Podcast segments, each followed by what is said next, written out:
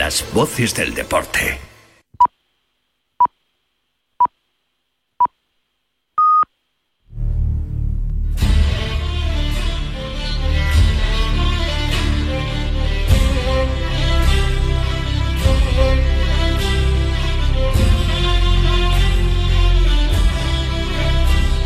Bienvenidos una semana más al programa Tenazón, a Radio Marca, a esta radio que es la radio del deporte y que es la radio que hace afición. Bienvenidos a este programa donde eh, Valladolid y su provincia son el punto de atención para miles de aficionados a los galgos y también a las motos, ya que en Nava del Rey se disputará este sábado las carreras de cuartos de final del Campeonato de España de Galgos en Campo, Copa de Su Majestad el Rey, de la que hablaremos luego Mientras que en Valladolid ya se está celebrando una nueva edición de la concentración invernal motera Pingüinos, a la que van a acudir más de 40.000 aficionados a las motos, muchos de ellos cazadores y pescadores, a pesar del tiempo. En cualquier caso, nosotros dedicamos, como siempre, este programa a todos aquellos aficionados a la caza, a la pesca, el tiro deportivo y a la naturaleza y, por supuesto, a todos esos galgueros que estarán este sábado en Nava del Rey y a los moteros que vengan hasta Tierras Valles Soletanas a Pingüinos. Así que a todos les deseamos una feliz estancia en nuestra provincia y capital. Y dicho esto, pues nos vamos a por este segundo programa de este año 2024, que hace el número Capicúa, el 575, que ya arrancamos saludando como siempre en primer lugar a la voz más dulce de Radio Marca, nuestra compañera Dulce María Rojosa José. Dulce, muy buenos días. Muy buenos días. ¿Qué tal se presenta el fin de semana? ¿Motos o galgos? Pues hombre, yo no tengo ni moto ni galgo, así que tendré que, quedarme en casa. Pero si tuviera galgo no iría, por lo, porque el trato que te da a ti esta federación no es de recibo. No es la única federación que nos maltrata. Ni al programa ni a ti especialmente. Y ya lo contaremos, ya lo contaremos. Y creo que te concedieron en su día el premio Galgo España, que es el Oscar de los premios que concede anualmente la Federación de Galgos. Sí, pero entonces eran las personas que más han hecho y influido. Tú ya no influyes ni, ni haces. Yo ya ni influyo ni nada. Ahora somos malos por contar las verdades del banquero. Menos mal que luego vemos los comentarios en redes sociales y nos gusta leerlos. Yo sí que iré a Nava, iré a contar ese campeonato porque los gallegos no tienen la culpa. Y ya está, y, por ahí estaremos. Así que eh, saludaremos a más de cuatro amigos con toda seguridad, como saludamos a quienes nos ayudan a realizar de razón. A Dani López en los controles técnicos, que vuelve con nosotros, que acaba de dejar la bici solo para atendernos, y a Chus Rodríguez y Jesús Pérez Baraje en la producción. Sabéis que os habla Leonardo de la Fuente Prieto. Leo, que se va directamente al sumario que os tenemos preparado para hoy, porque volvemos a tener un programa eminentemente galguero. Y en primer lugar vamos a hablar con el abogado y expresidente de la Federación de Galgos de Castilla-La Mancha, Alberto de Lucas. Esta federación se opuso en su día que la Federación Española de Galgos cobrara una tasa a los galgueros por el mero hecho de cambiar la titularidad de un galgo que estaba previamente inscrito en el libro de orígenes de galgos que la Federación Española implantó en 2010. La justicia ha dado la razón al abogado Alberto de Lucas y la Federación Española de Galgos, y esta es la buena noticia para los aficionados, pues tendrá que devolver el dinero que cobraron los galgueros que cambiaban de titularidad de un galgo que ya había pagado por estar inscrito antes en este libro. En la sección, compañero del alma, compañero, hablaremos con el alcalde de Medina del Campo y exalcalde de Nava del Rey, Guzmán Gómez, el edil medinense El Galguero, y pertenece además al Club de Cazadores Hermano Antonio de Nava del Rey y puede pasar a la historia por ser el primer alcalde que lleve a los dos pueblos que ha dirigido el Campeonato de España de Galgos en Campo. Pero bueno, le preguntaremos al exalcalde de Nava y alcalde de Medina cómo se vive una efeméride de este tipo desde las mismas entrañas de un evento de este calado. Y en la sesión de pesca charlaremos con la pescadora valenciana Celia Barrera Folch. Ella fue quinta clasificada en el último Campeonato de España de Pesca de Mar Costa disputado en Melilla, pero también fue la primera clasificada entre las pescadoras de alta competición nacional, lo que le ha otorgado el billete para asistir al Campeonato del Mundo de la Movilidad que este año se va a celebrar en España. Celia Barreda Fols eh, desciende de una familia ilustre de la pesca deportiva española y conoceremos cómo afronta este año tan importante para ella y para su familia. Este va a ser nuestro menú, que esperemos que sea de vuestro agrado. Bueno. Dicho esto, nos vamos con el santoral para este sábado 13 de enero. El calendario nos recuerda que se celebran los santos de Domingo, Gláfira, Godofredo, Gubesindo, Hilario, Leoncio, Lucas, Remigio y Verónica. Así que a todos, muchas felicidades. Aire libre, ríos limpios, montañas vivas. Un mundo rural donde redescubrir las cosas importantes de la vida. Vente, a un paso tienes el paraíso del siglo XXI. Zamora. Enamora. Patronato de Turismo. Diputación de Zamora. Vámonos con Dulce María Rojo San José, la sección de los días que arrancamos con el resultado del campeonato de caza menor con perro en Guadalajara. El cazador José Manuel Ruiz Lázaro, con cinco perdices y dos conejos abatidos, con los que sumó 3.250 puntos, se proclamó campeón provincial en el Campeonato Provincial de Caza Menor con Perro de Guadalajara 2024, disputado el pasado fin de semana en Olmeda de la Cuesta, donde se cobraron 31 perdices y 8 conejos. Ruiz Lázaro se impuso en una disputada final a Miguel Rodas, que fue el subcampeón de la prueba tras sumar 3.000 puntos al abatir cinco perdices y un conejo. El tercer puesto de la clasificación del campeonato fue para Juan Pablo Cañadillas, quien también sumó 3.000 puntos al matar cinco perdices y un conejo, pero que entró en control de la prueba con un tiempo mayor que el subcampeón. Rubén Enche, delegado provincial de la Federación de Caza de la provincia de Guadalajara, destacó la dureza del campeonato en una jornada en la que la caza ha sido muy complicada y donde el frío se ha dejado notar especialmente. Enche explicó que los cazadores tuvieron dificultades a la hora de abatir los conejos, que se encontraban la gran mayoría embocados por el frío para poner a prueba la destreza de los participantes en el campeonato. Curiosamente, una vez más, la federación se ha olvidado, entre comillas, que la prueba es un campeonato de caza menor con perro, ignorando la labor indispensable de estos fieles colaboradores a los que no incluyen nunca en las notas de prensa, no pudiendo aportar nosotros más datos de los perros de la prueba. Bueno, pues ya se lo he reclamado y a ver qué pasa, a ver si nos mandan la información completa porque muchos, muchísimos campeonatos los ha ganado el perro, no el cazador.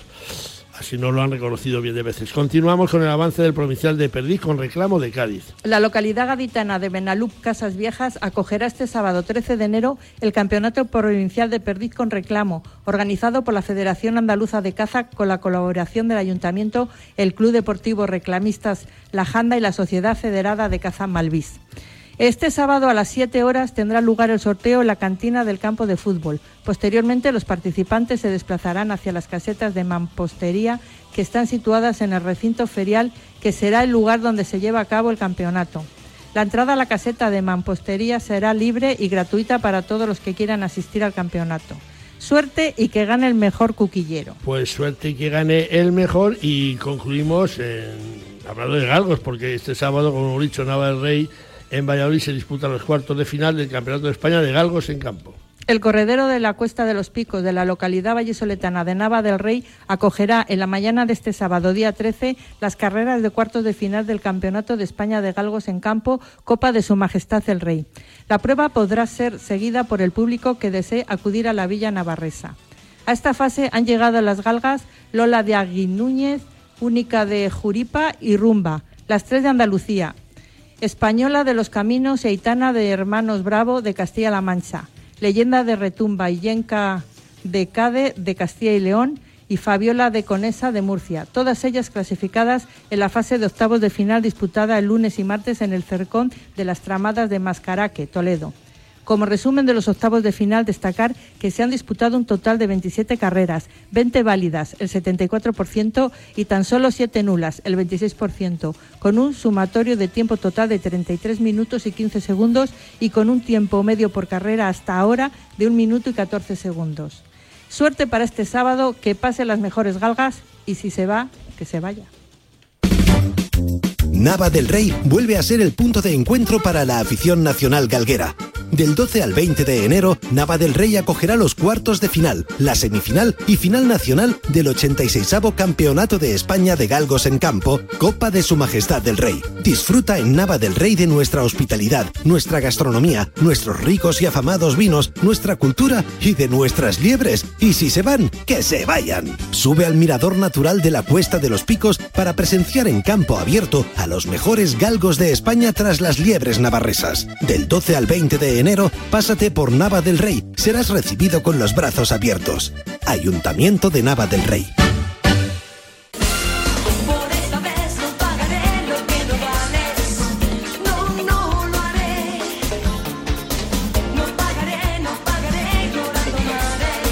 Bueno, bueno, qué canciones más bonitas buscamos. Vamos a hablar con Alberto de Lucas, que es un abogado castellano manchego, que en su día fue también presidente de la Federación de Galgos de esta comunidad. Hace siete años, desde esta territorial, se denunció a la Federación Española de Galgos por la tasa que la entidad deportiva puso en marcha para cuando alguien cambiaba de titularidad un galgo en el libro de origen de los galgos. Galgo que previamente ya habían pagado por tenerlo inscrito en este libro en cuestión la territorial castellano-manchega recurrió al Consejo Superior de Deportes para que anulara esta tasa, que habría que devolver, pero la Federación Galguera no aceptó el acuerdo y recurrió esta anulación. Finalmente, pues ha sentenciado que hay que volver el dinero ¿eh? cobrado a los galgueros que pagaron una tasa que no era justo y como muchos galgueros no lo saben, pues vamos a hablarlo con el abogado Alberto de Lucas para que nos lo explique. Alberto de Lucas, muy buenos días, bienvenido a Tenazón de Radio Marca. Buenos días, Leo, feliz año. ¿Qué tal está? Feliz, feliz año, bien, bien. ¿Y tú? Oye, que ya estamos en ese pleno desarrollo del Campeonato de España de Galgos, tenemos una muy buena noticia para muchos galgueros, ¿verdad? Sí, lo has resumido un poco, lo explico. Eh, yo fui, fui presidente de la Federación de Galgos de Castilla-La Mancha y en el año 2017 la Federación Española de Galgos aprueba que se tiene que pagar por realizar el cambio de titularidad de los galgos en el libro registro una tasa, una tasa de 10 euros en aquel momento. Eh, nosotros estábamos en desacuerdo, recurrimos, también recurrió Extremadura, eh, Gregorio era su presidente, y el Consejo Superior de Deportes nos dio la razón y dictaminó que, que no se podía cobrar ese dinero por parte de, de la Federación Española, que era ilegal, vaya, cobrar por la por cambiar la, de dueño al galgo en el libro registro. A partir de ese momento y desde un punto de vista jurídico, esa resolución del Consejo Superior de Deportes era ejecutiva y la Federación Española de Galgos tendría que haber devuelto el dinero cobrado desde el año 2017 y hasta que adoptara un nuevo acuerdo. No, no me consta que lo hiciera en aquel momento, y la Federación Española recurrió a los tribunales contra el Consejo Superior de Deportes. Ha habido un procedimiento judicial que ha sido muy largo y finalmente el juez pues desestimó el recurso de, de la Federación Española de Galgos, por lo tanto el juez también dictaminó que, era nulo, que no se podía cobrar, que estaba mal hecho en definitiva el cobrar esa tasa de, de 10 euros y confirmó la resolución que había determinado el Consejo Superior de Deportes. ¿Y conocemos ya algún galguero que le hayan devuelto ese dinero o siguen, pues siguen haciéndose las orejas, como se dice por Valladolid? Lo desconozco. Yo, yo no tengo ese dato de si la Federación Española de Galgos habrá llegado a, a, devolver o algún galguero habrá llegado a reclamar eh, que, el dinero que haya pagado, sea la cantidad que sea por ese cambio de titularidad, se le, se le devolviera.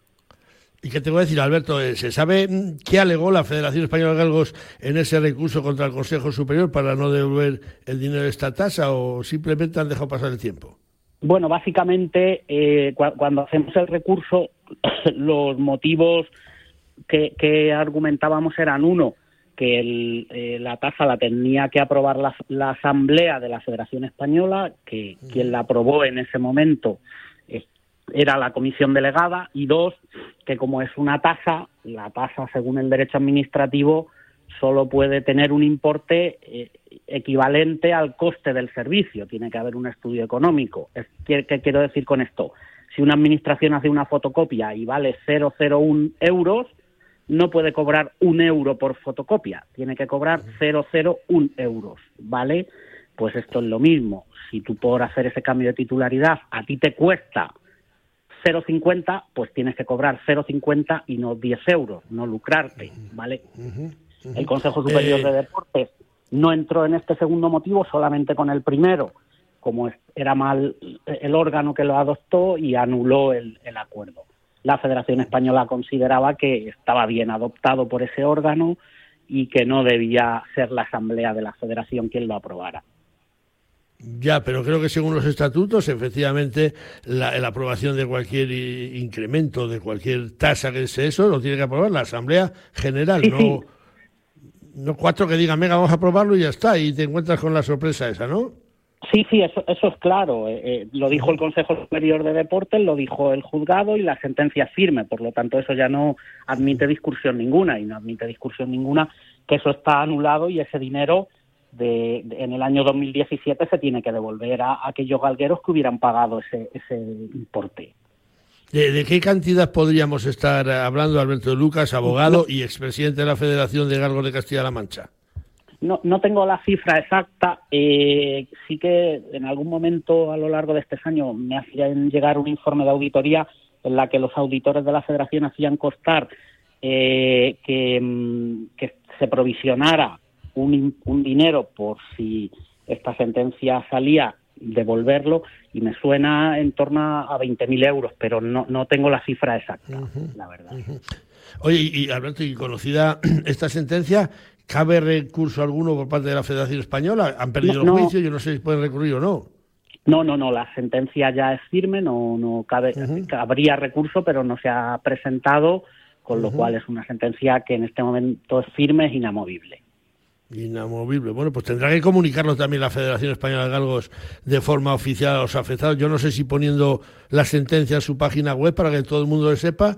O, bueno, ¿cómo lo tiene que hacer ahora la Federación? Oye, que te hemos cobrado 20 euros, 30, 40 euros. O... Bueno, en realidad es eh, el Consejo Superior de Deportes ya lo anuló y esa resolución, como antes he dicho, a nivel jurídico es ejecutiva eso quiere decir que ya en aquel momento, en diciembre del 17, debió devolver el dinero. No creo que no lo ha hecho, no lo hizo en aquellas fechas y ahora, pues ya la Federación debería actuar de oficio que, decimos en el derecho, es decir, sin que nadie se lo reclame, ponerse en contacto con los galgueros que hayan pagado ese dinero por carta, por correo electrónico, por con una comunicación en la web, por cualquier medio y devolverles el dinero sin necesidad de que el galguero siquiera lo reclamara, es decir, de oficio. Entonces yo me imagino que la federación por eso ha hecho ese apartado de dinero en previsión de que, imagínate que ahora después de escuchar el programa le llega ahí una avalancha de, oye, la pasta, la pasta, la pasta, que no sé, 17, 20 mil euros, eh, es, una, es un dinero. Eh, los auditores lógicamente, si eran conocedores de esa resolución del Consejo Superior de Deportes, así lo, ordenarían que se, que se contemplara. Bueno, eh, Alberto de Lucas, eh, eso ya está claro, ya está clarísimo. ¿Qué tal eh, se vive ahora después de dejar la presidencia de la Federación de Galgos de, Castilla-La Mancha? Como aficionado, ¿cómo valora la gestión, por ejemplo, del presidente de la Española? Bueno, pues la, la verdad, se disfruta de los galgos de distinta manera, disfrutando del campo, de los amigos, del almuerzo y de, y de, un buen día tratando de correr una liebre a campo abierto, que la verdad está complicadísimo por la situación de la liebre en los últimos años. Y respecto de la vida federativa, pues no tengo conocimiento directo, puesto que no participo en la, en la competición. Me llegan noticias o me llegan tal, pero no tengo conocimiento directo, por lo tanto no tengo criterio sobre lo que pueda, pueda estar ocurriendo. Bueno, ya la última, dentro de unas horas muy poquitas, vamos a tener esos cuartos de final en, Nava del Rey. ¿Vas a venir a, darte una vuelta por Nava del Rey o, te quedas en casa y, ya nos enteraremos? Me quedo en casa y, luego lo veré a posteriori. Iré a cazar el, sábado y, y luego lo veré. Bien. Pues Alberto de Lucas, abogado, gracias, gracias por atendernos, por haber puesto luz en este en este asunto y, hasta pronto. Sabes que estamos aquí para lo que sea necesario. Así que muchísimas gracias. Lo mismo digo, un abrazo fuerte. Un abrazo, adiós. Adiós. Un segundo. Tiempo suficiente para enamorarse, para dar un beso, para brindar con amigos, para iniciar una aventura, para dar el primer paso, para elegir qué comemos, para marcar un destino en el mapa, para dar me gusta cada segundo se suben a Internet 6 millones de fotografías y más de un millón de vídeos. Cada uno tiene su historia y su escenario. Busca el tuyo en provinciadevalladolid.com. Vive cada segundo. Diputación de Valladolid. Ole mi pueblo, altanero que presume de sus cosas. Ole mi pueblo, más bonito que los nardos y la rosa. Ole.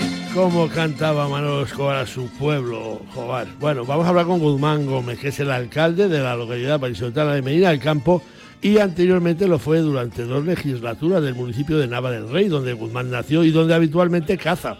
Como ya habréis intuido, estos dos municipios son dos de los mejores escenarios de España para los galgos y las liebres, y que están en la memoria de miles de aficionados. Este sábado Nava del Rey vuelve a ser el epicentro nacional galguero y queremos que sea Guzmán Gómez, una de las máximas autoridades, no solo políticas, sino también galgueras, quien nos hable sobre cómo se presenta esta competición, que ahora ya sí que sí, le faltan unas horitas nada más para que dé comienzo. Guzmán Gómez, muy buenos días, bienvenido a Tenazón de Radio Marca.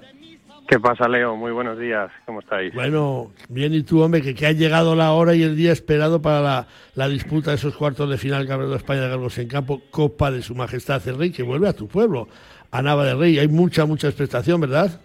Pues sí, efectivamente. Yo creo que es el momento que cualquier galguero puede esperar después de, de unas temporadas difíciles eh, en la campiña, con nuestras cuadrillas, intentando disfrutar de nuestra afición. Eh, lo que nos queda ya pues es disfrutar de, de ese campeonato de, de España, de, de, galgos, y efectivamente pues eh, yo creo que es el momento, ¿no? Que, cualquier galguero desea que, llegue y si tienes una perra que se ha colado en, en las últimas fases, pues, pues muchísimo mejor. Es el sueño de cualquier galguero. ¿Cómo vive esta situación una persona que como tú has sido, has sido alcalde de Nava, has vivido otros campeonatos de España y además eres cazador del coto y miembro de esa sociedad de cazadores hermano Antonio? A ti te toca por, por todos los sitios. ¿Cómo se vive desde esa situación? Pues yo lo vivo con muchísima intensidad y con muchísima ilusión porque eh, al fin y al cabo somos embajadores de nuestra tierra esto no va de un municipio ni de otro, esto va de una comunidad, de un conjunto de municipios de la zona sur de la provincia de Valladolid, de Castilla y León, y yo creo que ser la imagen y el emblema a nivel nacional, yo creo que es ilusionante para, para cualquier vecino, ¿no? No hay que ser muy, muy listo para pensar, para pensar eso. Y por lo tanto, pues eh, como alcalde de una localidad como es Medina del Campo, muy cercana a Nava del Rey, que en este caso pues también recibe a un montón de, de aficionados al mundo del galgo, pues yo creo que es representativo y muy, muy ilusionante y apasionante. Así que lo vivo con la misma ilusión y con las mismas ganas que, que lo podía vivir en, en, Nava del Rey. Además, uh -huh. es que la alcaldesa de Nava del Rey, pues eh, también es una persona muy, muy afable, que se está involucrando muchísimo y como compañero, pues eh, intentar apoyarla y ayudarla en todo lo que pueda. La semana pasada estuvo en nuestro estudio, en, aquí en Valladolid, Denis Vázquez, la alcaldesa. Eh, hablamos de esas negociaciones que han sido muy duras y que la asociación no quería que este se hubiera hecho en Nava del Río el campeonato. Ella eh, terció ahí, me dio, bueno, pues al final ahí está el campeonato. ¿Qué tal está de Liebres? Que, que nos vamos a encontrar dentro de unas horas en Nava del Rey, tú que eres cazador del coto. Bueno, eso es lo que se ha trasladado, ese mensaje de que los cazadores no querían. No querían algunos cazadores. Otros cazadores eh, lo que hemos hecho ha sido cuidar la caza en esta temporada y no salir tanto como hemos salido en otras ocasiones. Pues claro, uh -huh. esto es muy bonito, el, el, embudo ancho para uno mismo y el embudo estrecho para los demás. Yo creo que aquí hay que pensar eh, un poco en, en general y, y, por el bienestar general y yo creo que el, la celebración del Campeonato de España en una localidad cercana, en una localidad de nuestro territorio, pues yo creo que es muy positivo para todos. Para los primeros, para los cazadores, porque si bien es cierto que se dejan de correr liebres en el reservado antes de, de la fecha del cierre, pero también es cierto que una cantidad eh, importante de, de, dinero también va para esa sociedad de cazadores, ¿no? Y también es cierto que pagamos una cuota muy baja por cazar en Nava del Rey y esas eh, estas cuestiones, estas ayudas económicas, pues benefician a que esa situación eh, y, esa, y esa cuota pues siga siendo siga siendo baja. Y también uh -huh. si se gestiona bien pues permitirá seguir avanzando en el coto eh, seguir mejorando ese coto eh, poner más bebederos poner más comederos vacunar a las liebres y que de ese modo pues pueda mejorar la, la cantidad y la densidad de liebres.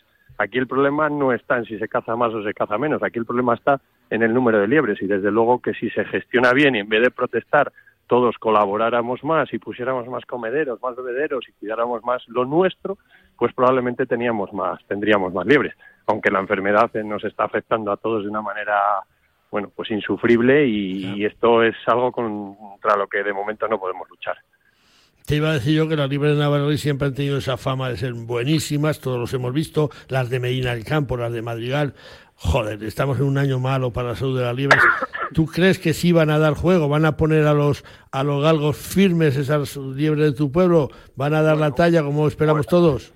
Yo espero que sí, yo espero que, la liebre de, de, Nava siga siendo la misma de, de siempre eh, el, tiempo no está favoreciendo de momento porque han caído 15 litros eh, esta semana. El, terreno está un poquito pesado, un poquito pegajoso. Esperemos que, estas heladas que han caído a lo largo de, los últimos días pues hayan mejorado y pongan a la liebre más dura y esta pues ponga a los galgos en su sitio. Recordemos que, van a llegar los ocho mejores galgos de España. Nos pongamos como nos pongamos y opinemos lo que opinemos. Esto es así y los ocho mejores de España eh, pues, pues están aquí. Por lo tanto, eh, las liebres eh, van a tener que hacer su trabajo. Yo creo que la liebre de Medina del Campo, la liebre de Nava del Rey, es una liebre de destino que sabe muy bien dónde quiere llegar, a ese perdedero.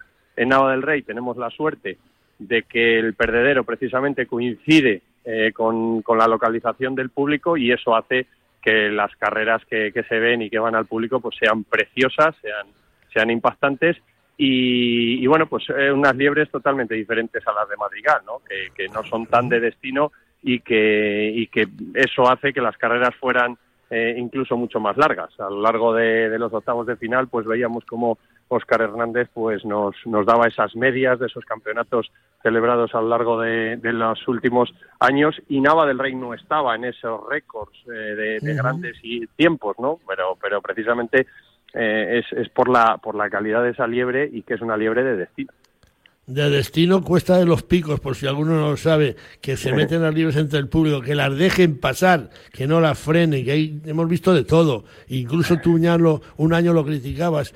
Hombre. me lo callo lo que, lo que dijiste, porque, porque se pusieron a, levantar los brazos cuando llegaba la liebre al, perdedero y, se volvió a liebre y yo creo que hasta la cogieron los galgos. Que la dejen pasar a esa cuesta de, los, de los picos. Eh, Guzmán, ¿cómo vive el alcalde cuando sabe que va, va a haber en su pueblo 20.000 personas en, en un día, que no te da tiempo ni a mirar el reloj ni a dejar de saludar gente? ¿Eso, eso cómo se vive? Pues se vive en una nube, porque estás muy preocupado de lo que pueda pasar, estás muy preocupado de dar el mejor servicio, preocupado de que no suceda nada malo y a la vez pues eh, tienes mucha responsabilidad, ¿no? De, dejar, eh, en este caso, Nava del Rey a, la altura que todos esperan. Por lo tanto, yo imagino que la alcaldesa, pues en los días de la celebración de, de esta competición, pues estará en una nube con mil problemas, con mil quehaceres y la permitirá disfrutar poco, pero a la larga y también con los preparativos, pues yo las experiencias que he vivido como, como alcalde y también como cazador, pues eh, las ves eh, desde una perspectiva muy positiva ¿no? y muy buena. Y, desde luego que es un orgullo grandísimo el, ser alcalde de un municipio que organiza una competición como esta y sobre todo es un orgullo que el nombre de tu pueblo esté circulando y esté escuchándose en, toda España. ¿no? Por lo tanto, yo la, la recomendaría que lo disfrutara, que disfrutara de estos días, que disfrutara de esas fases y desde luego que, en Medina del Campo como, como alcalde de Medina del Campo pues lo voy a disfrutar eh, del mismo modo, ¿no? Medina va a tener un ambiente eh, galguero a lo largo de estos días, son muchos los que se van a alojar en, Medina del Campo en sus hoteles y, como, como cazador pues pues nos pasará lo mismo, ¿no? Lo, disfrutaremos eh, al máximo y, y, desde luego pues será una, una experiencia más. Yo sé que algo parecido nos contaba el presidente de la Diputación, Conrado Iscar, hace, hace poco, cuando hablábamos con él para que nos dijera, eh, bueno, cómo, cómo vivía también el presidente de la Diputación Provincial de Valladolid un evento como este. La Diputación, a tope con el campeonato, se implica y además apostando fuerte para que siga viendo a Valladolid esta competición, ¿no? Por supuesto, yo como portavoz de la, de la Diputación, pues eh, conozco perfectamente al presidente, conozco eh, de dónde viene, que viene del mundo rural, sabe perfectamente lo que son los pueblos, sabe perfectamente lo que es acoger una competición de este calado, ya lo ha vivido eh, como, como diputado provincial y como presidente también, y por lo tanto, pues se involucra al máximo. De hecho, soy consciente de que la, de que la Diputación eh, colabora, se implica y, también participa eh, activamente ¿no? En, esta competición. El presidente asistirá no solamente a la presentación, sino previsiblemente también a alguna de, las fases y desde luego tener el apoyo institucional y administrativo pues es importante, ¿no? que, los políticos en este caso se mojen y vayan pues es algo, algo importante que para mí, por lo menos, eh, yo creo que es representativo porque hay muy pocos, por desgracia, hay muy pocos políticos que defiendan los toros, que defiendan la caza, que defiendan el mundo rural. Esto no está de moda y de verdad que los políticos que lo hacemos y lo defendemos en los plenos, en cualquier intervención, pues yo creo que, deberíamos de recibir más apoyo incluso de, los propios eh, aficionados en este caso y yo rompo una lanza a favor pues en este caso del presidente de la Diputación y, también de, todos esos eh, de todas esas personas y todos esos políticos que apuestan por, por nuestros mundos, ¿no? Por el mundo rural, por el mundo de la caza, por el mundo de los toros, que por desgracia hay otros muchos que solo tiran piedras a estos tejados y que lo, que lo único que intentan es destruirlos. Bueno, eh, ya estamos casi casi acabando. Eh, ¿Tú cuándo vas a llevar el Campeonato de España de Galgos a, a Medina del Campo? bueno, pues sería sería un sueño, ¿no? Eh, creo que creo que sería además de un sueño un hecho histórico que, una persona eh, fuera alcalde de dos municipios diferentes y que además fuera capaz de llevar dos campeonatos de, España a esos dos municipios, ¿no? Es un sueño que a mí me encantaría hacer eh, realidad. De momento nos falta lo más importante, que es la materia prima, son las liebres. en Medina del Campo se está dando una situación muy, muy compleja.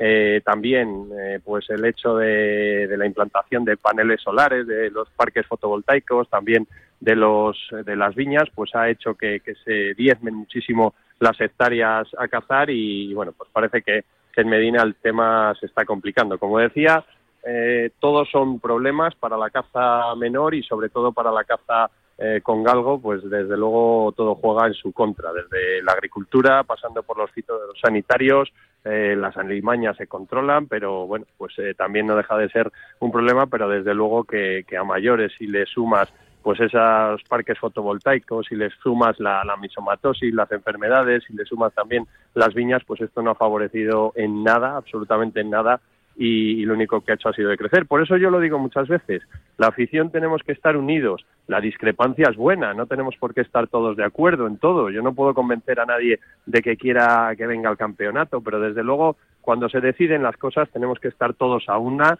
remar todos en la misma dirección con fuerza, porque si entre nosotros no estamos unidos, desde luego que los animalistas no van a venir a ayudar y van a encontrar esa fragilidad, que es la división, mm, y ahí va a ser por donde, por donde se van a colar y van a hacer el verdadero daño. Guzmán, la última en 20 segundos. ¿Cómo ves que somos pocos los medios que nos volcamos con el Campeonato Español de Galgos y sin embargo no nos dejan asistir a hacer ese, esa divulgación de ese campeonato. Este año han creado una lista, una lista de distribución de WhatsApp, te mandan por ahí a los días, te mandan fotos, lo que ellos, lo que la federación quiere, y para cuatro que estamos no nos autorizan a estar en la mano. ¿Cómo lo vives tú que reclamas eh, esa, esa difusión de este deporte y de, de dar a conocer los pueblos y, toda la cultura y todo lo que lleva un evento de estos? Bueno, yo realmente no sé la, relación que hay entre los medios y la propia federación. Yo en la política que, lleva a cabo la, federación no puedo, no puedo entrar, pero desde luego sí que puedo decir que todos los medios de comunicación que cubrís cualquier noticia eh, cinegética tenéis todo mi, respeto, todo mi apoyo y, desde luego lo que a mí me encantaría es que, esa relación pues eh, se convirtiera en fluida que los medios eh, también colaborarais y ayudarais a la federación, que es la que nos representa a todos, y que esa federación, eh, la actitud que tuviera, pues fuera recíproca y todos nos lleváramos bien. Cuando he hablado de que estemos unidos, no hablo solo de la afición. Yo creo que es importante que, la, que la federación, que los medios, que las directivas, que las comunidades autónomas, todos los que representamos algo y a alguien, pues, pues estemos eh, unidos y hagamos un esfuerzo, que aquí lo importante no somos nosotros, no somos, no es el individualismo, aquí lo importante es lo genérico. Por lo tanto, yo sí que es lo que pediría y es lo que me gusta. Me he pasado de los 20 segundos, pero es una respuesta muy difícil, Leo, la que tenía que dar aquí.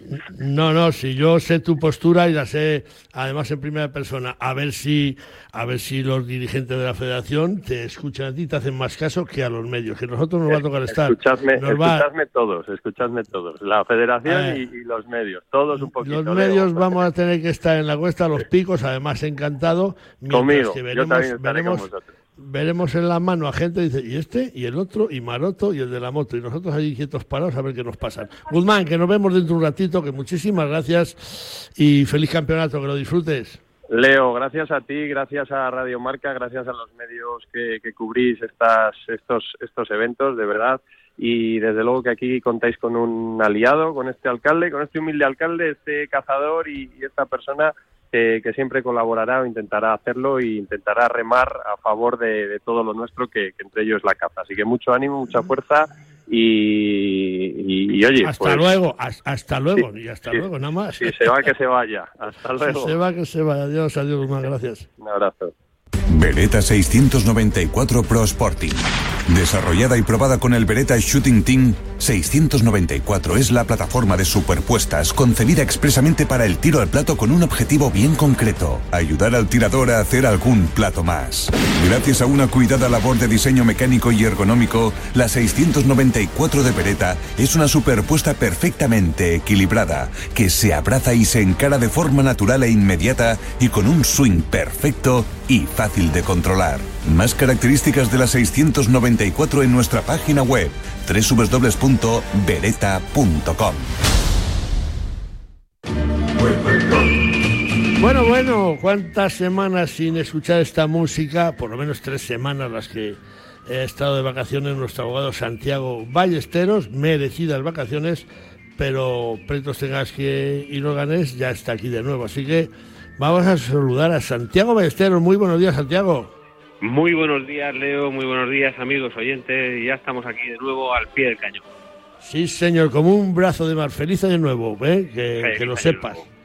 Escucha, la- las preguntas las tenemos ahí atrancadas, pero tenemos una de mucha actualidad que, que nos ha llegado desde León, ¿era?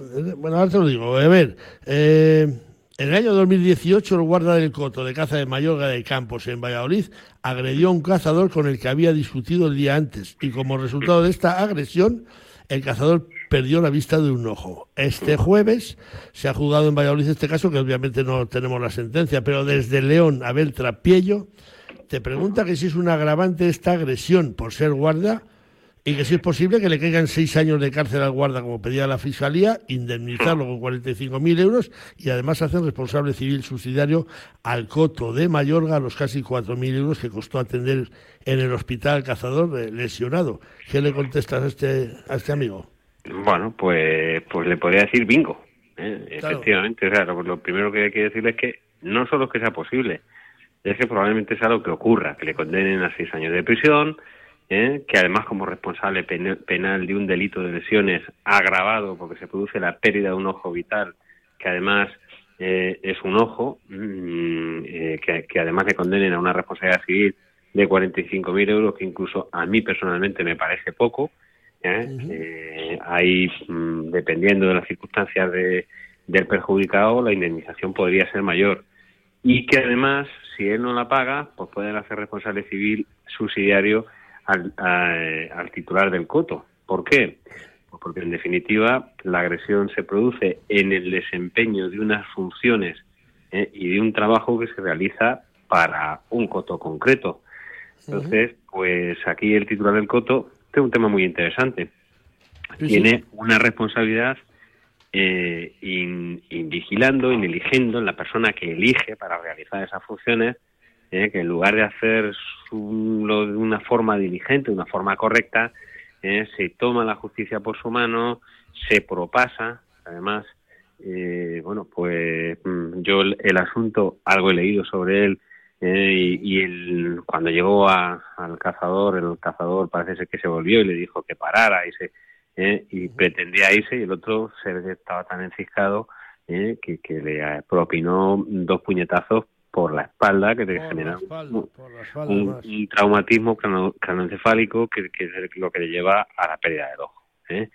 Entonces, pues vamos, la previsión eh, es que se va a caer con todo el equipo, como no puede ser de otra manera, porque ese tipo de agresiones ni están justificadas ni son ni son lógicas. Si el ser guarda es un agravante, pues sinceramente no. Lo que es un agravante es el hecho de que se haya producido mm, que la pérdida de, de- un órgano eh, principal, un órgano tan tan importante como es la visión de un ojo ¿eh? y, y luego también, bueno, pues esa forma que se hace para mí la, forma en la que se lleva a cabo desde luego mm, pues es muy censurable es decir aprovechando que el otro está de espaldas inopinadamente de forma súbita repentina sin que tenga posibilidad de defenderse hombre pues hace el hecho lo hace todavía mucho más censurable mucho más execrable y desde luego pues a mí no me cabe ninguna duda mm, y, la verdad es que estas cosas luego la gente se arrepiente pero no me cabe ninguna duda de que al final este hombre pues va a entrar en prisión, porque ya sabes que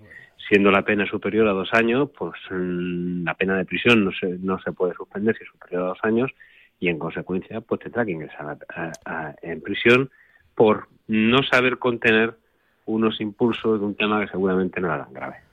Bueno, pues ahí, ahí va a tener tiempo para recapacitar, lo mandarán a Villanubla, que le pilla cerca de casa y así le pueden ir a llevar tabaco si tiene algún amigo. Así que el que le hace que la pague. Santiago, qué placer escucharte otra vez. La semana, la semana que viene más, ¿eh? Sí, señor. Aquí estaremos ¿eh? Eh, pensando y aprendiendo con los oyentes. Ya te veo que estás mucho mejor de la gripe, ¿eh? ya tienes una voz perfecta casi. Para grabar un disco. Venga, pues fuerte abrazo. hasta la semana que viene, adiós. Adiós, adiós. Pesca Federada, pesca responsable. La Federación Española de Pesca y Casting te anima a que formes parte de esta gran familia. Pescador, fedérate en tu federación territorial, donde serás informado, defendido y, por supuesto, valorado. Engánchate a la pesca deportiva federada y recuerda, pesca deportiva federada, pesca responsable, tan claro como el agua. Vámonos con Dulce con esas noticias de pesca que vamos a arrancar con el resultado del tercer campeonato de España de pesca deportiva celebrado en Sotogrande. Gran éxito en el tercer campeonato de pesca Sotogrande, celebrado la semana pasada con la participación de 22 embarcaciones provenientes de diferentes puertos deportivos de la zona y con un marcado carácter internacional entre sus tripulaciones. El triunfo fue para el barco Garún, seguido por la embarcación de la vieja Aurora. La embarcación que logró una mayor cantidad de pescador fue el Capitán Trueno. La organización corrió a cargo de la Asociación de Pesca Deportiva de Sotogrande en colaboración con el puerto de la localidad gaditana y de distintas firmas comerciales. Enhorabuena a todos los participantes. Enhorabuena y concluimos con el resultado del sorteo para los cotos de pesca de Castilla y León para esta temporada 2024. El pasado lunes 8 de enero tuvo lugar el sorteo para acceder a los permisos en cotos de pesca de Castilla y León, tanto por parte de los pescadores a título individual como de empresas turísticas. Es de destacar el aumento en el número de solicitudes presentadas con respecto a la temporada pasada, habiendo sido admitidas como válidas un total de 3.015 solicitudes que reúnen a un total de 7.277 pescadores. Asimismo, las empresas que optan a los permisos turísticos también se ha incrementado el número, habiendo sido admitidas un total de 41 solicitudes. La suerte dispuso que en el caso de los pescadores a título individual resultara agraciada como primera solicitud para elegir cotos de pesca en Castilla y León la que obtuvo el número 0840. En el caso de los permisos turísticos que pueden obtener los establecimientos de alojamiento turístico, resultó agraciada como primera solicitud la que obtuvo el número 23. La elección de los permisos en cotos de pesca se podrán realizar a partir de las 9 horas del día 20 de enero de 2024 para los pescadores a título individual, mientras que se traslada al día 5 de febrero la fecha inicial para solicitar los turísticos según el orden del sorteo. 500 castillos, 9 rutas del vino, 40 posadas reales, 8 bienes patrimonio de la humanidad. que se Turismo Junta de Castilla y León. Porque han pasado las olas y la barca no llegó. Está llorando en el puerto la novia del pescador. Bueno, bueno. Haciendo bueno el refrán español que asegura que no hay quinto malo, ni por supuesto quinta mala. Hoy vamos a hablar con Celia Barreda Folch, la pescadora que en el último Campeonato de España de Pesca de Mar Costa Dama disputado en Melilla, pues acabó en la quinta plaza de la general, pero fue la primer clasificada entre las pescadoras de alta competición española, con lo que como premio ha obtenido el billete para el Campeonato del Mundo de la modalidad que en 2024, este año, se va a disputar en España. Celia Barrera Fols, muy buenos días, bienvenida a Tenazón de Radio Marca. Hola, buenos días. Oye, Celia, enhorabuena por esa victoria entre las pescadoras de alta competición que se dieron cita en ese Campeonato de España de Mar Costa disputado hace un mes en Melilla. ¿eh? Lo primero, enhorabuena. Muchísimas gracias. Costó, pero, al final se consiguió. Costó, costó. Yo me imagino que estarás, pues eso, más contenta que unas castañolas por lo que supone para ti este triunfo y para tu familia, ¿eh? porque decides de apellidos ilustres en la pesca deportiva. Sí, la verdad es que con los maestros que tengo en casa cualquier cualquier título se queda corto. Lo bueno es que bueno lo compartimos los tres, eh, es algo que hacemos los tres y, y bueno, súper contentos. Fue un campeonato excelente a nivel de nuestra familia. ¿Qué te ha dicho el vicepresidente de la Española, Juan Antonio Barrera? Tu padre pues y tu madre y tu madre Lidol Foch, que además fue, bueno, pues también quedó la quinta entre las pescadoras de alta competición. No hay quinta mala, eso está claro, ¿no? No, no, eso está claro. Pues, pues claro, él estaba contentísimo, súper orgulloso y, y, y, aparte, pues eso, no, no solo fue mi logro que, que, como bien has dicho, que quedé quinta en la general, en la primera de alta competición, que mi madre en la general creo que quedó la sexta, si no me equivoco, y, la quinta alta competición más o menos. No tengo las clasificaciones delante, pero, entonces, bueno, pues te puedes imaginar. Un solo punto hubo de diferencia en alta competición entre la campeona de España absoluta, Sandra Gómez Pimpollo, con la que hablamos el otro día, que nos dijo que a partir de ahora a trabajar y a trabajar por ese campeonato del mundo que vais a tener que disputar eh, en España. ¿Habéis comenzado ya con esos trabajos de equipo? Pues, pues como bien dijo Sandra, hay que defenderlo con uñas y dientes, es en nuestra casa y, hay que ir a por todo. Ahora pues nada, terminamos el Nacional en diciembre, eh, ahora hemos empezado el año y hay, hay que empezar ya a preparar y a, y a entrenar y a hacer de todo para, para estar a punto para el, supongo que será final de año, octubre, noviembre, no sé, todavía. Eh, Celia, ¿qué pesa más la responsabilidad por ser en España el Mundial o por ser la hija de, de quien eres que a lo mejor te aprieta un poquito más? Pues apretan las dos cosas, apretan las dos cosas, la verdad. No te sabría decir cuál más, pero eh, siempre tienes más ojos, pero bueno, eh, con todo se puede. Se puede con todo, como tiene que ser con una joven que acaba de cumplir, no lo voy a decir, pero tienes toda la fuerza del mundo ahora para, para, para tirar para adelante y a por ese campeonato del mundo. Tú ya has estado en un mundial este año y fuisteis terceras por equipo, si mal no recuerdo. Sí, eh, fue este año el, el mundial eh, absoluto de damas y, y seniors en, en Sicilia, en Italia y las damas conseguimos una medalla de bronce y, la verdad que pues contentísimas, la verdad que, que también costó aquello, bueno, Dios y ayuda. ya, ya, había sido dos veces subcampeona de España absoluta, con lo cual lo de pisar el podium, ya lo sabes, te, ves algún día ahí arriba en ese podium mundialista. Por equipos es lo que busca todo el mundo, pero individual ya tiene que ser también la leche, ¿no? Tiene que ser la leche, como bien dices. Eh, pues a ver, quién no se lo imagina, ¿no? Eh, eh, bueno, las aspiraciones eh, tienen que estar lo más altas posibles y, ver lo que se puede conseguir. Sé que es cierto que lo importante es, yo creo que lo que más se disfruta es, es un logro por equipos. Evidentemente el individual, pues también, pero yo creo que la medalla de bronce, por ejemplo, que conseguimos en Italia, nos, nos supo a gloria. La disfrutamos todos, lo disfrutan los capitanes, incluso los chicos también. Entonces creo que eso hace mucho más equipo, hace mucha más unión y, al final es de todas, lo celebramos todas porque todas habíamos puesto nuestro granito de arena. Yo habitualmente veo los resultados de todas las competiciones. ¿Tú solamente pescas en competición en, mar costa o haces más modalidades, como hace por ejemplo tu padre, que yo también le he visto pescando en agua dulce aquí en el Campeonato de España en Valladolid? No, no, yo solo Mar Costa en, individual. Eh, bueno, un grupo de chicas también hicimos eh, un equipito y, hubo fuimos a un campeonato de España que quedamos creo que las 10 o las 11 con dos equipos de hombres, que aquello ya fue mucho. Y además nos clasificamos en el autonómico, pasaban eh, seis y quedamos las sextas. O sea que se hace lo que se puede. a ver, oye. se va haciendo, pero tanto como ellos, lo suyo ya es a otro nivel. Tú eres Celia Valenciana, estamos en invierno, aunque ahí en Valencia se nota menos, según me dice mi hermano que vive allí. ¿Has entrenado ya algún día este 2024 o estáis haciendo para que mujer un poquitín el tiempo y, en fin, se puede ir a la, a la playa con más ganas? Pues todavía no. Tengo el primer eh, concurso de, de, mi club eh, pues en dos o tres semanas y, y, hay que pues acabar de prepararlo todo y empezar pues pues la temporada y a partir de ahí ya eh, eh, focalizarse principalmente en el mundial que es lo más importante que tenemos este año. Y, y siempre Celia pesca captura y suelta, pesca sin muerte, pero a ver, si un día que hay una, una lubinica de esas que se puede llevar una al horno, no, no creo que vayas a comprar a la pescadería. Alguna, alguna cae, ¿no?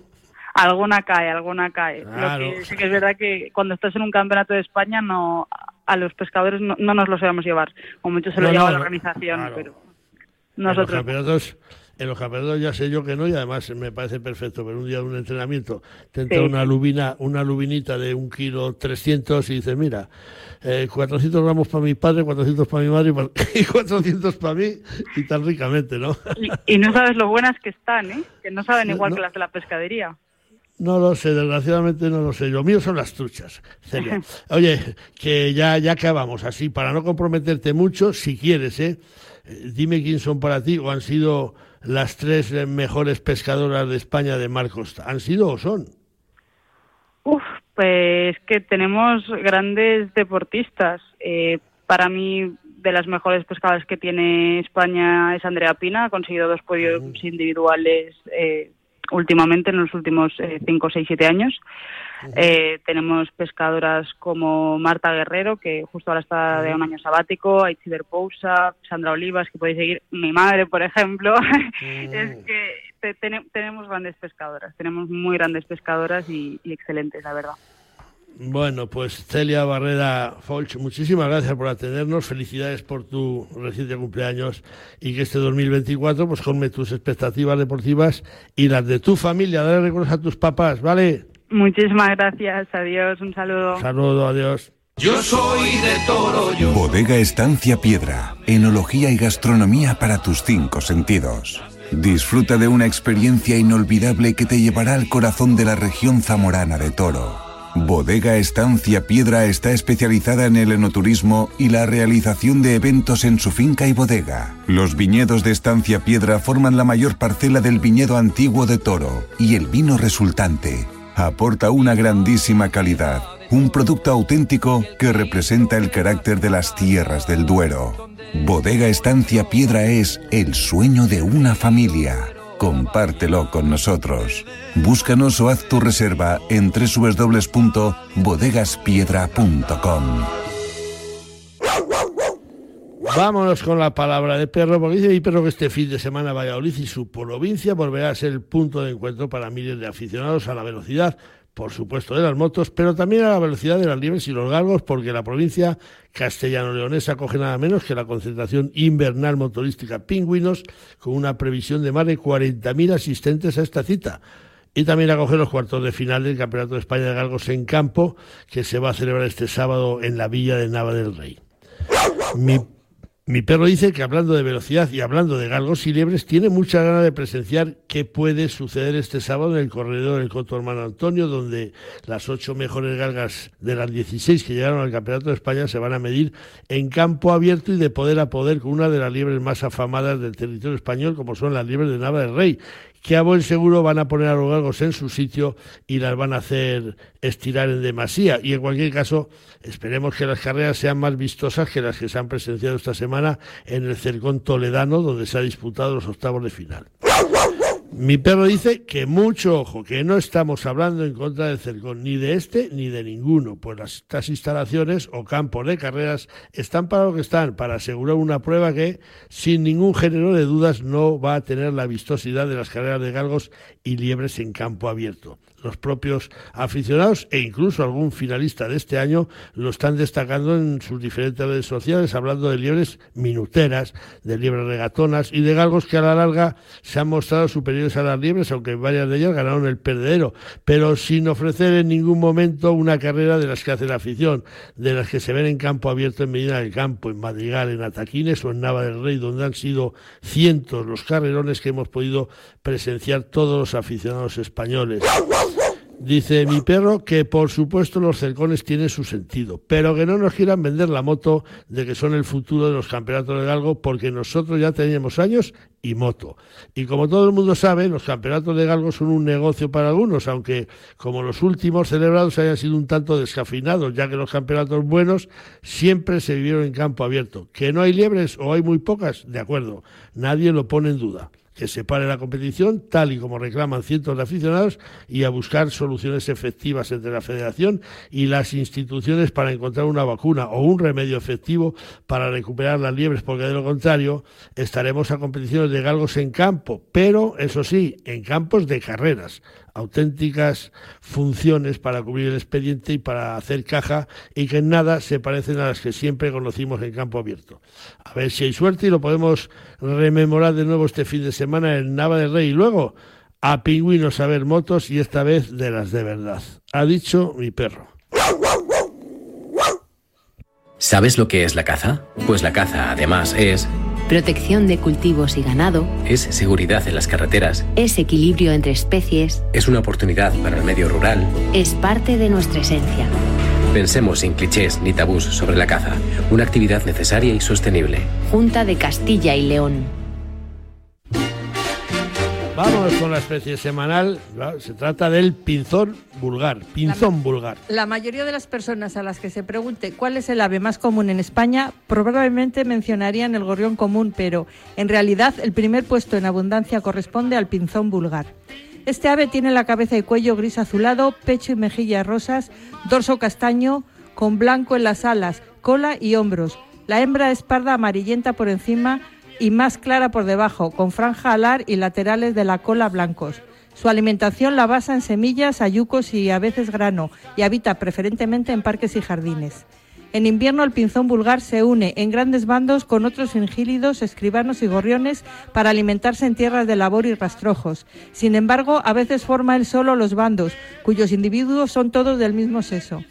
Por esta curiosa costumbre de separación de sesos en otoño-invierno es por lo que recibió del naturista sueco Linneo el nombre de célibe, detalle que las aves que crían más al norte es particularmente notable, pues mientras que las hembras y jóvenes abandonan las áreas de nidificación para invernar en zonas más templadas, la mayoría de los machos permanece en aquellas reuniones de bandos. La reproducción comienza a finales de abril, pero los pinzones viejos que han criado por lo menos un año ya están en su territorio en enero. Regularmente un macho joven se establece en un territorio vacío un mínimo de 8 a 15 días más tarde que un viejo del territorio vecino. El pinzón vulgar es un pájaro eminentemente territorial y fiel a su lugar de nacimiento. Mi tierra sabe a vendimia, a jamón curado, a leche fresca, a verdura tierna, a trigo dorado, a pan reciente a rico asado. Mi tierra tiene mil sabores auténticos porque mi tierra es tierra de sabor. Disfruta de la marca de calidad de los productos de Castilla y León. Junta de Castilla y León.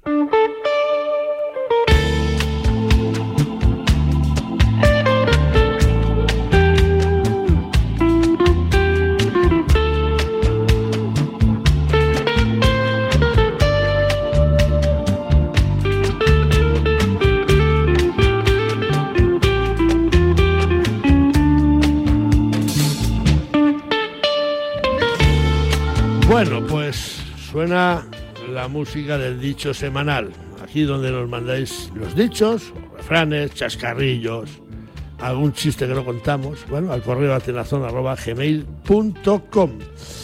Y esta semana el dicho nos lo envía desde Quintana de la Serena, en Badajoz, Juan Mellado Sánchez, desde su restaurante La Codorniz. Y dice así, ya lo dijo Serafín, corre más un galgo que un mastín pero si el camino es largo, corre más el mastín que el galgo. Así que si nos lo envió desde Quintana de la Serena en Badajoz Juan Mellado Sánchez, cazador de competición de los buenos buenos. Pues dicho queda, amigos. Dicho queda, llegamos al final del programa 575 de Atenazón. Así que solo tenemos que dar las gracias a quienes nos han ayudado a realizarlo, a Dani López en los controles técnicos, siempre magnífico, a Chu Rodríguez y Jesús Pérez Baraja en la producción, Y llegados a este punto, pues adiós con el corazón, decimos desde Atenazón, Dulce, Rojo y Leo juntos. Dulce dice que se va a quedar en casa, que no quiere motos, que no quiere galgos. Calentita. Calentita en casa. Bueno, pues yo ya te digo dónde voy a ir. Yo me marcho a Nava del Rey, a la cuesta, a los picos. Y luego a pingüinos. Y luego a pingüinos, sí, sí. Cuando acabe haremos la crónica. Y a pingüinos a disfrutar de los galgos y de las motos. Así que, gracias a todos, gracias por acompañarnos una semana más. Y la semana que viene, pues vamos a por el tercer programa del año. Adiós amigos. Adiós, hasta la semana que viene.